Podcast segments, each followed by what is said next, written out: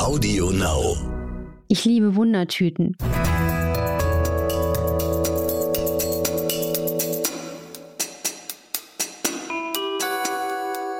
Dr. Anne Fleck, Gesundheit und Ernährung mit Brigitte Leben.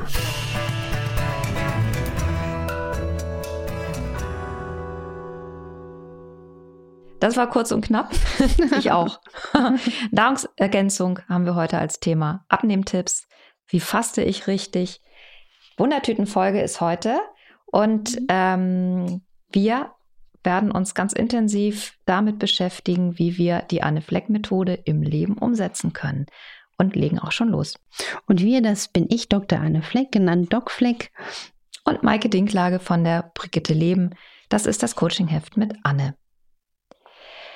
Gleich rein in die erste Frage, Anne. Keine lange Anmoderation, nicht lang nachgefragt und geredet. Auf den Punkt. Auf den Punkt. So. Wie lange braucht der Körper im Normalfall, sich nach einer Ernährungsumstellung anzupassen? Das schreibt uns eine Hörerin, die seit fünf Wochen radikale Diät macht, also vegan lebt, zucker- und glutenfrei und ähm, versucht so ihre Akne in den Griff zu bekommen. Doch die Haut, sagt sie, scheint darauf überhaupt noch nicht zu reagieren. Also zumindest zu diesem Zeitpunkt noch nicht. Es hängt natürlich immer individuell ab, wie lange Zeit es braucht, bis jemand seinen individuellen Weg zu einer passenden Ernährung findet. Und genauso ist auch unterschiedlich, wie jemand schon die ersten Erfolge erntet. Ich war mal überrascht, dass jemand schon nach wenigen Tagen zum Beispiel Umstellung auf ein hochwertiges Algenöl, entzündliche Veränderungen, zum Beispiel auch an, an der Hand, nach fünf, sechs Tagen sich scheinbar signifikant gebessert haben. Das kam mir fast schon sportlich schnell vor. Und hier muss man sagen, ähm, dass unsere Zuhörerin ähm, eigentlich schon sehr richtig liegt, weil sie sagt, sie verzichtet auf Milchprodukte, Zucker, sie hat sogar noch eine Schärfe reingebracht, glutenfrei und deckt alle Mikro-Makronährstoffe ab. Ähm, dann braucht man erstmal auch Geduld was auch wichtig ist, was oft vergessen wird, dass zu viel Vitamin B12 auch eine Akne fördern kann. Das ist etwas, was ganz interessant ist, weil sie ist ja Veganerin und, und substituiert. Vielleicht hat sie zu viel Vitamin B12, fällt mir mal gerade so am Rande ein als Detektiv. Und was natürlich ein Riesenthema ist, wo ich jetzt mit ihr in der Praxis loslegen würde, wäre eine Darmsanierung zu machen. Also vielleicht hat sie langfristig eine chronische Störung der Darmbakterien und da lohnt es sich anzugreifen. Und wenn jetzt Menschen, die uns zuhören, sich fragen, wie, wie würde ich denn das jetzt umsetzen, da gibt es von mir eine ganz konkrete, ganz minimalistisch detaillierte Anleitung im Kapitel Heil-ABC-Verdauung im Buch Energy. Da ist das beschrieben, was ich dann mit Patienten so umsetze. Und das wäre auch mein Tipp für diese Zuhörerin. Und entspannt bleiben und ähm, nicht locker lassen. Auch gute Qualität von Wasser trinken ist auch ein ganz wichtiger Faktor. Und entgiften, weil Akne ist auch immer ein Zeichen, dass der Körper etwas loswerden will an Giftstoffen. Also ich denke ja immer, egal was der Körper uns schickt, er will, er macht das nicht, um uns zu ärgern. Ganz viel beworben wird gerade ein Medikament äh, oder eine Nahrungsergänzung aus Kuhkolostrum. Das ist die äh, allererste Milch, die eine Kuh nach der Geburt gibt. Und ähm, das ist angeblich empfehlenswert zur Stärkung des Immunsystems.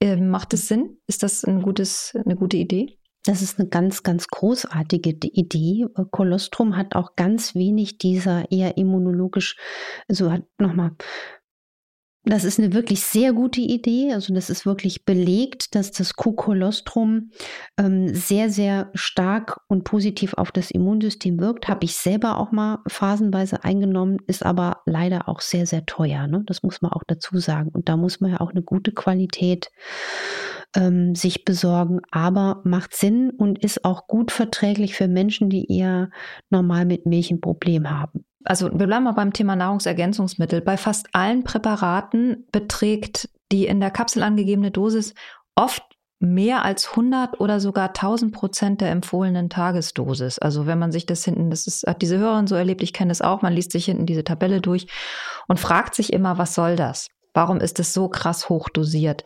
Kann man sich damit eigentlich auch schaden? Also grundsätzlich kann man sich mit allem schaden. Ich sage immer, wie Paracelsus zeitlosweise sagt, und diesen Satz haben wir bestimmt ja schon mal, mich bestimmt schon mal gesagt, die Dosis macht das Gift, es ist Gift in allem. Das Problem ist mit diesen Empfehlungen, die man hat als Referenz, die sind oft nicht optimal. Deswegen gibt es diesen Trend, dass die Dosierungen in bestimmten Nahrungsergänzungsmitteln höher sind. Aber auch hier bin ich dann in der Praxis scharf gestellt, dass ich wenn Patienten etwas längerfristig einnehmen, dass man das dann auch kontrolliert. Und deswegen, ich weiß, wie viel man durch diese funktionelle Ernährungsmedizin, durch eine individuell passende Nahrungsergänzung erreichen kann. Und da würde ich mir noch mehr Forschung erwünschen. Da würde ich mir auch einen Wandel erwünschen, dass das populär wird. Wie wichtig ist zum Beispiel die Kinder schon durchgehend in der Schule, auch nicht nur im Kindessäuglingsalter mit Vitamin D zu versorgen. Es gibt Staaten, da wird das Vitamin D vom Staat subventioniert. Das wäre mal eine moderne Maßnahme. Und deswegen äh, macht das auch teilweise sehr viel Sinn. Aber wo ich wirklich nicht dafür bin, dass man inflationär nach dem Motto viel hilft, viel in Eigenregie sich da unkontrolliert, ich sage jetzt mal ein bisschen salopp hinter die Binde äh, kippt. Das kann in die Hose gehen. Also gerade zum Beispiel bei ähm, äh, Substanzen wie Selen, die eher auch mal toxische äh, Werte erreichen können, obwohl es bei Selen eher so ist. Die meisten sind komplett unterdosiert. Und aus Angst vor der Toxizität wird leider oft auf eine Nahrungsergänzung verzichtet, die so wichtig ist. Und durch den Selenmangel entstehen dann auch wieder über die Jahre Schilddrüsenunterfunktion. Die Leute sind müde, die Leute sind schlapp, die haben Haarausfall und keiner denkt an die Schilddrüse. Wir kriegen viele Anfragen von uns zuhörenden Menschen, die gerne Herstellerempfehlungen haben möchten von uns. Ich ähm, und wir sagen dann immer, dass wir die nicht nicht geben können.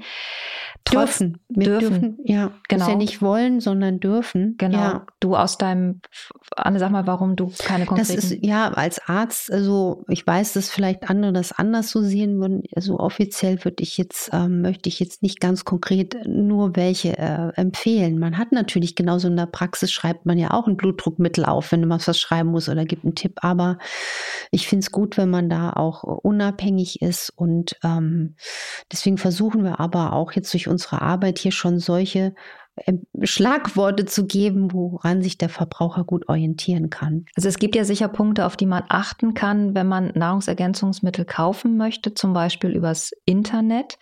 Da ist schon die Frage, wie erkenne ich da schwarze Schafe? Etiketten lesen, ein Riesenthema hier im Podcast, in meinen Büchern. Etiketten lesen muss man können und sollte man wirklich besonders kritisch bei Nahrungsergänzungen sein. Also hier empfehle ich wirklich nur, gerade wenn man etwas regelmäßig nimmt, bei Nahrungsergänzungen zu achten auf Hersteller, die nach Reinsubstanzenprinzip arbeiten, wo man wirklich weiß, schon, da wird nicht mit Füllstoff, Zusatzstoff, Farbstoff, Süßstoff gearbeitet. Auch so Hinweise wie Caragen E407. Das gibt es teilweise in, in, in Omega-3-Tabletten, die ich ja sowieso eher lieber durch hochwertig frisch gepresste Algenöle ergänze, weil Tabletten, das habe ich im Buch ran an das Fett geschrieben, kann man ja mal durchschneiden und dran nuckeln. Wenn das Öl ranzig und bitter schmeckt, ist das eben eine wunderschön verpackte Tablette, die aber nicht mehr den gesundheitlichen Nutzen hat. Also bei Reinsubstanzen bleiben und bei Algenölen wirklich darauf achten, frisch gepresste Sachen, am besten direkt vom Hersteller, nicht Produkte wählen, die schon Monate in Regalen stehen. Das mindert die Qualität von Ölen. Je kränker man ist, umso mehr weiß man jetzt diesen Tipp zu schätzen und auf Produktionen achten, die zum Beispiel bei Omega-3 darauf achten, dass sie unter Lichtsauerstoffausschluss obligatorisch, also Omega-Safe gepresst werden. Weil dir nutzt nichts, ein, ein, ein hochwertiges oder, oder in Anführungsstrichen hochwertiges, teures Öl in einer dunklen Flasche zu haben, wenn das Öl bei dem Pressvorgang mit Lichtsauerstoff in Kontakt gekommen ist. Dann ranzt das vor sich hin in der Flasche. Das hat mir übrigens auch mal ein Patient beigebracht aus Magdeburg damals.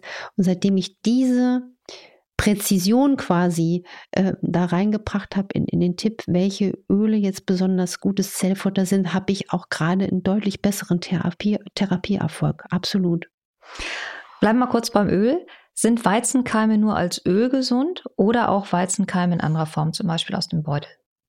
Also Weizenkeime sind grundsätzlich äh, sehr empfehlenswert, wenn man jetzt Weizenkeime verträgt. Die haben ja auch in gewissem Maß Gluten. Weizenkeime liefern viel Spermidin. Das ist eine Substanz, die die Autophagie, die die körpereigene Müllabfuhr ankurbelt. Und Weizenkeimöl hat aber, weil es ja das Öl aus dem Weizenkeim ist, nicht dieses äh, Glutenproblem. Und Weizenkeimöl ist einfach toll.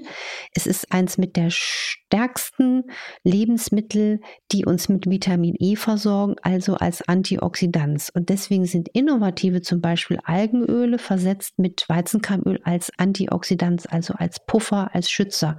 Das ist dann zum Beispiel sowas wie Leinöl plus DHA-EPA. Also das ist ein Algenöl, weil viele Menschen suchen auch immer noch ein Algenöl und finden nichts. Also ist gleich Leinöl plus DHA-EPA. Und wenn da noch ein Spritzer Weizenkörnöl als Kumpel ähm, in, in zugesetzt ist, ist das umso besser für die Qualität des eigentlichen Algenöls. Mehrere Zuhörende haben ähm, geschrieben, dass sie sich nicht mehr sicher sind im Umgang äh, mit äh, mit, dem, mit dem Fisch, äh, also inwieweit der Verzehr von Lachs, Makrele und Hering eigentlich ausreicht, um die langkettigen Omega-3-Fettsäuren ausreichend aufzunehmen oder ob man nicht lieber doch noch Omega-Safe-Line-Öl mit dazu nehmen sollte. Also wenn ich normal dreimal die Woche, womöglich viermal die Woche so einen Fisch esse, würde das ausreichen oder sollte ich trotzdem noch substituieren? Das ist eine ganz, ganz tolle Frage, weil ich wirklich eigentlich immer noch von früher ausgegangen bin, wenn jemand zwei, dreimal die Woche Fisch isst, sollte er gut mit Omega-3 versorgt werden. Muss nicht sein. In Messungen im Labor, in der Praxis habe ich gesehen, dass es wirklich sein kann, dass Menschen, die bis zu dreimal die Woche Fisch essen, in einen Omega-3-Mangel gerutscht sein können. Vielleicht haben die aber auch einen hohen Bedarf gehabt. Kann ja auch sein. Jetzt kommen wir zu dem Thema. Fisch würde man auch jetzt nicht inflationär empfehlen. Wir haben ja auch das Thema Überfischung. Wir haben das Thema Quecksilberbelastung. Da habe ich übrigens, wen das jetzt ganz im Detail interessiert, im Ran an das Fettbuch eine wirklich detaillierte Aufstellung gemacht, welcher Fisch hat ganz wenig Quecksilber, wer hat ganz viel. Also Spitzenreiter mit Quecksilber sind ja zum Beispiel Schwertfisch und Thunfisch. Hatte ich mal einen kleinen Jungen in der Praxis mit schweren Symptomen, auch Müdigkeit, andere Beschwerden, Überreiztheit. Der hatte eine fette Quecksilbervergiftung. Ich bin draufgekommen und was hat er am liebsten gegessen? Thunfisch. Und seine Mutter, die ihn natürlich liebt, hat ihm weil sie echt froh war, dass der Junge irgendwas mit Fisch isst, drei, viermal so eine richtig schöne Dose Thunfisch zu Sandwich verarbeitet. Also nicht so gesund. Und deswegen ist die Empfehlung mit den Algenölen sehr innovativ und da ist wichtig, Leinöl alleine reicht nicht aus. Das muss also obligat mit diesen DHA-EPA-Zusätzen versehen sein. Erst dann ist es ein, ein wirkliches Algenöl. Eine Hörerin hat mit deinen Büchern abgenommen und zwar nicht wenig, 18 Kilo, kam Juhu. von einem, ja, toll, kam von einem sehr, muss man sagen, sehr hohen Startgewicht, das dreistellig war. Ähm, jetzt stagniert sie. Sie macht viel Sport, aber ähm, ernährt sich auch weiter ganz streng äh, analog zu den Ernährungsempfehlungen, die du gibst, stagniert aber seit sieben Wochen, tut sich nichts mehr auf der Waage. Ist das normal nach 18 Kilo? Oder ähm, muss sie noch eine Schippe drauflegen ähm, oder muss sie an anderen Gewohnheiten nochmal schrauben? Oder nochmal gucken, könnte es an irgendwas liegen. Also erstens mal ganz, ganz, ganz Glückwunsch, das freut mich riesig und deswegen bin ich ja dann auch immer erleichtert. Ach, die ganze Mühsal des Bücherschreibens ähm, und Recherchierens ist ja auch doch hilfreich für die Menschen. Das zeigt, es lohnt sich echt auf den Weg zu machen. Es gibt das Phänomen, dass das Gewicht dann erstmal stagniert. Wenn das jetzt lange sich nicht bewegt, wären folgende Puzzlesteine mal zu überlegen. Gibt es eine nicht erkannte Schilddrüsenstörung? Also ist die Schilddrüse jetzt doch ein bisschen schlapp? Also zum Beispiel, wenn man chronisch unterversorgt ist mit Selen. Da wäre ein Tipp, Sie kann ja mal beim Hausarzt die Schilddrüse abklären lassen und zwar auch die Schilddrüsenhormone. Wenn da was nicht im Lot ist, das kann die Gewichtsabnahme beeinträchtigen. Dann würde ich auch wieder das Thema Darm aufpäppeln reinwerfen wenn man die gesund und schlank machenden Darmbakterien stärkt, klappt es noch besser mit der Gewichtsabnahme, also Gemüseanteil gegebenenfalls erhöhen, mit Akazienfasern auch gesund und schlank machende Akkermansia und so weiter, äh, Bakteriengruppen, die auch die Darmschlammhautbarriere stärken, die aufpäppeln. Und ich hatte nicht wenige Patienten, auch jetzt gerade noch mal eine Frau, die unter massivem Übergewicht gelitten oder leiden und gelitten haben, wo erstmal gar nichts passiert ist, obwohl die glaubhaft sich besser ernährt haben. Und da habe ich in der Praxis festgestellt, im Labor, die haben oft nicht erkannte äh, Schwermetallbelastungen im Blut. Und das fand ich so rührend und auch schlimm bei der einen Patientin, die gesagt hat, ich werde von meinem Hausarzt, die lebt in Brandenburg, ich werde da immer in die Ecke gestellt, sie essen falsch. Äh, nee, die, die, besser kann sie es gar nicht machen. Und die war so erleichtert, als ich das rausgefunden habe. Und das fand ich der Hammer. Bei dieser Frau habe ich gesagt, kann es nicht sein, dass sie irgendwo eine Belastung hatten mit irgendwas Toxischem, mit irgendwas Schwermetalligem, mit irgendwas aus Blei? Und dann erzählte mir diese Patientin, die hat Jahrzehnte in einer Fabrik gearbeitet, wo sie genau mit Blei in Kontakt war. Hammer. Die war so erleichtert, endlich habe ich da was. Also das ist noch ein viel zu unberücksichtigtes Thema. Und es macht ja sogar Sinn, weil Schwermetalle werden gern in Fett, in der Körpermasse Fett gespeichert. Wenn der Körper dann also nichts mehr hergeben will an Fettpölsterchen, dann will er dich einfach vor einer Überflutung mit Giftstoffen ähm, beschützen. Und bei solchen Patienten, das ist jetzt aber eher die Minderzahl, da gehe ich dann so ran, wieder Darm sanieren, Darm sanieren, Darm sanieren und dann ähm, überlegt man das auch auszuleiten. Das ist jetzt aber Medizin der Avantgarde. Aber innovativ und darf auch nicht vergessen werden. Auf den Boden der Tatsachen kommen wir zurück bei der nächsten Frage. Da geht es nämlich um das Thema Alterswarzen. Das ist kein so schöner Titel für oder kein so schöner Name für ähm, ja für für so, so einen dunklen Schorf, den der sich irgendwann im Laufe des Lebens so einstellt. Eine Hörerin fragte sich, woran kann es liegen? Eine andere Hörerin fragt sich, ob sie mit Ernährung was gegen diese Warzen tun kann. Also, das ist einfach ein Zeichen, dass im Alter auch unser Immunsystem schwächelt und auch unsere gesamten Entgiftungsorgane wie die Leber, weil diese vermehrte auch, ich sage es jetzt mal, Entstehung von Hautbildungen ist ganz oft ein klassischer Mangel an Antioxidantien. Also auch diese vermehrten Pigmentflecke im Alter sind ein Zeichen, dass der Körper weniger Antioxidantien hat. Mehr verbraucht und auch mehr Bedarf.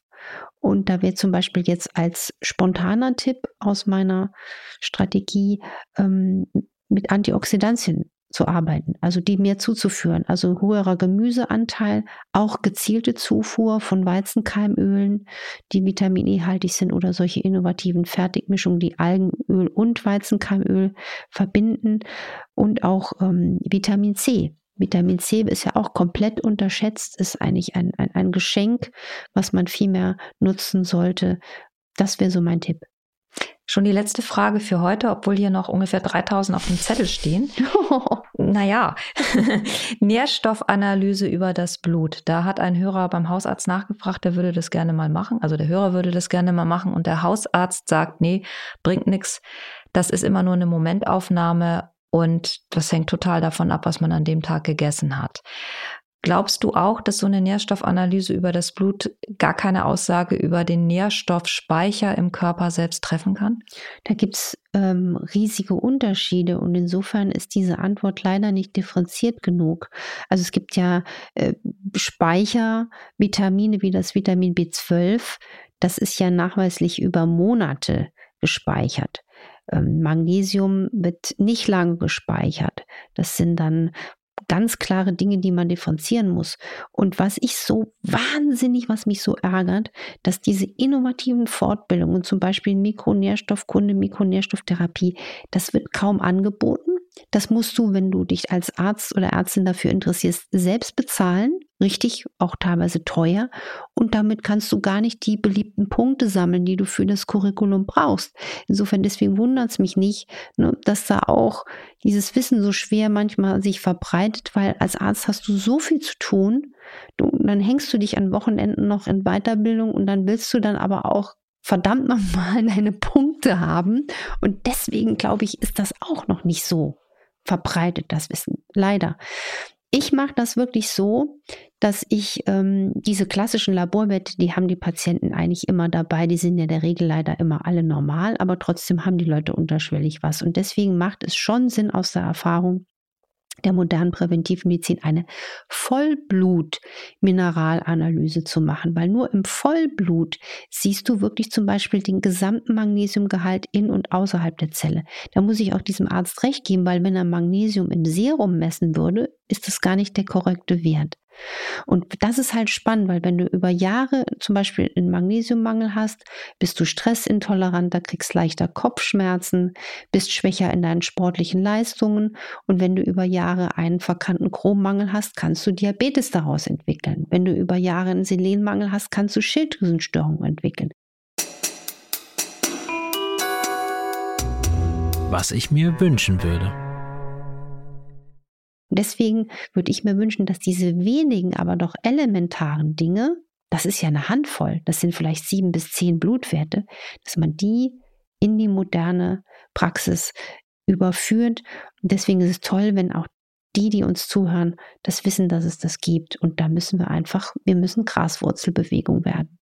Das haben wir fest vor. Wir wünschen uns, dass ihr uns weiter so toll eure Fragen schickt, weil wir einfach sehen, wie intensiv ihr euch mit den Themen hier auseinandersetzt. Und äh, das ist schon so der Eindruck, den wir haben, dass wir hier eine richtige Community sind von, von Menschen, die da ganz, ganz dicht dran wollen und uns ganz genau wissen wollen. Abonniert uns auf Audio Now, auf den anderen Plattformen, schreibt uns Bewertungen, schickt uns Sternchen und Herzchen auf iTunes. Und nächste Woche widmen wir uns einem Thema, das mit der Jahreszeit zu tun hat, nämlich mit der Müdigkeit und dem Mythos Mü Frühjahrsmüdigkeit. Gibt es die eigentlich oder quält uns da was ganz anderes oder muss uns das auch eigentlich überhaupt nicht kümmern? Wir genau. freuen uns jetzt schon drauf. Bis dahin. Bis dahin macht's gut und macht was draus. Tschüss.